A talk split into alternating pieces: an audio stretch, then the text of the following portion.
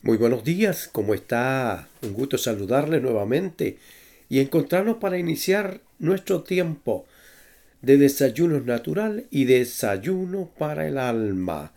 Un día nuevo en el cual agradecemos a Dios, ¿verdad? Ya hizo su ejercicio de inspiración y exhalación, me parece bien, hágalo, le hará muy bien, sus pulmones se sentirán fortalecidos.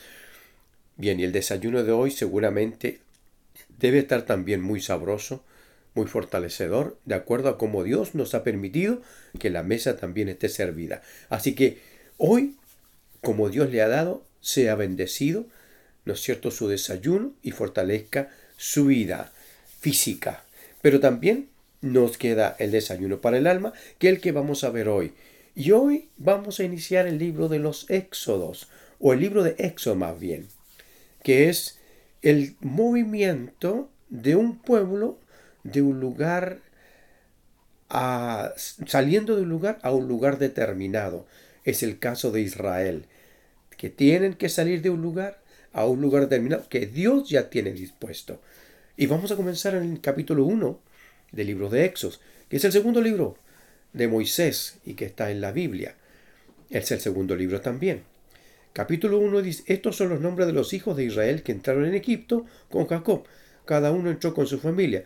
Rubén, Simeón, Leví, Judá, Isaacar, Zabulón, Benjamín, Daf, Neftali, Gad y Aser. Todas las personas que le nacieron a Jacob fueron setenta, y José estaba en Egipto.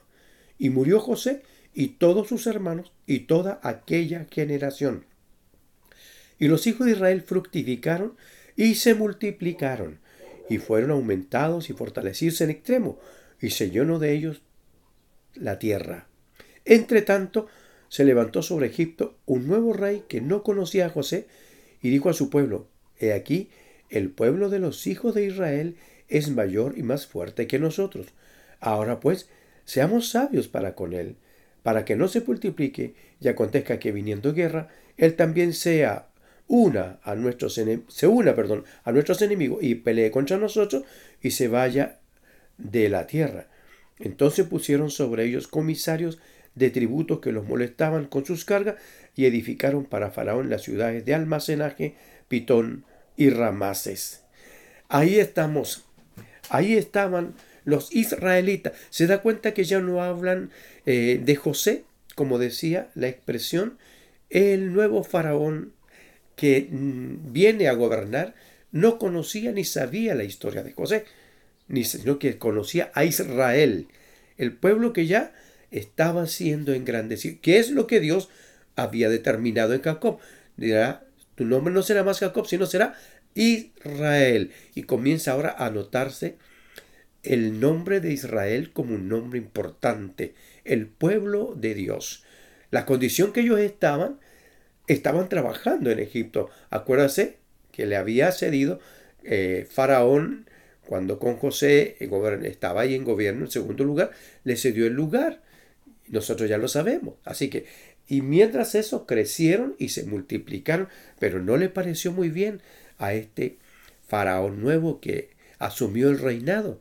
Así que la única razón que le quedaba, no vaya a ser cosa que estos se vayan a rebelar, venga un pueblo contra nosotros y ellos se pongan en apoyo de ellos y ellos se rebelen contra nosotros y podamos ser destruidos, porque eran muchísimos.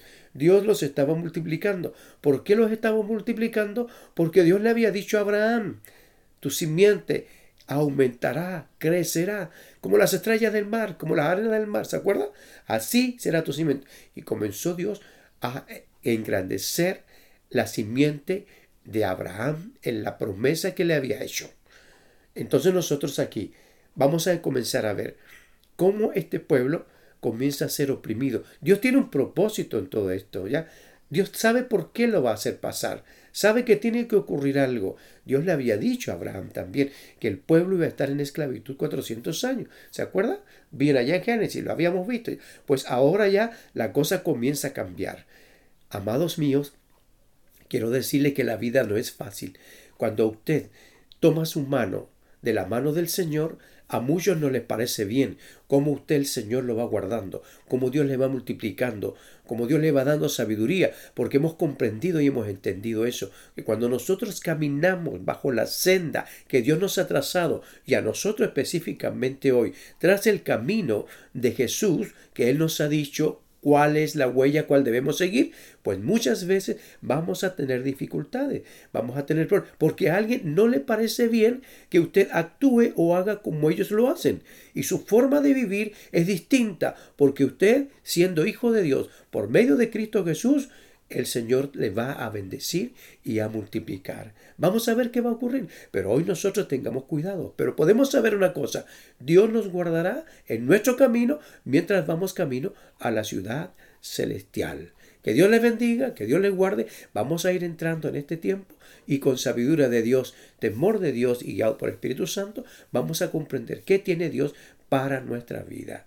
Su hermano Iván hoy nos hace pensar y meditar.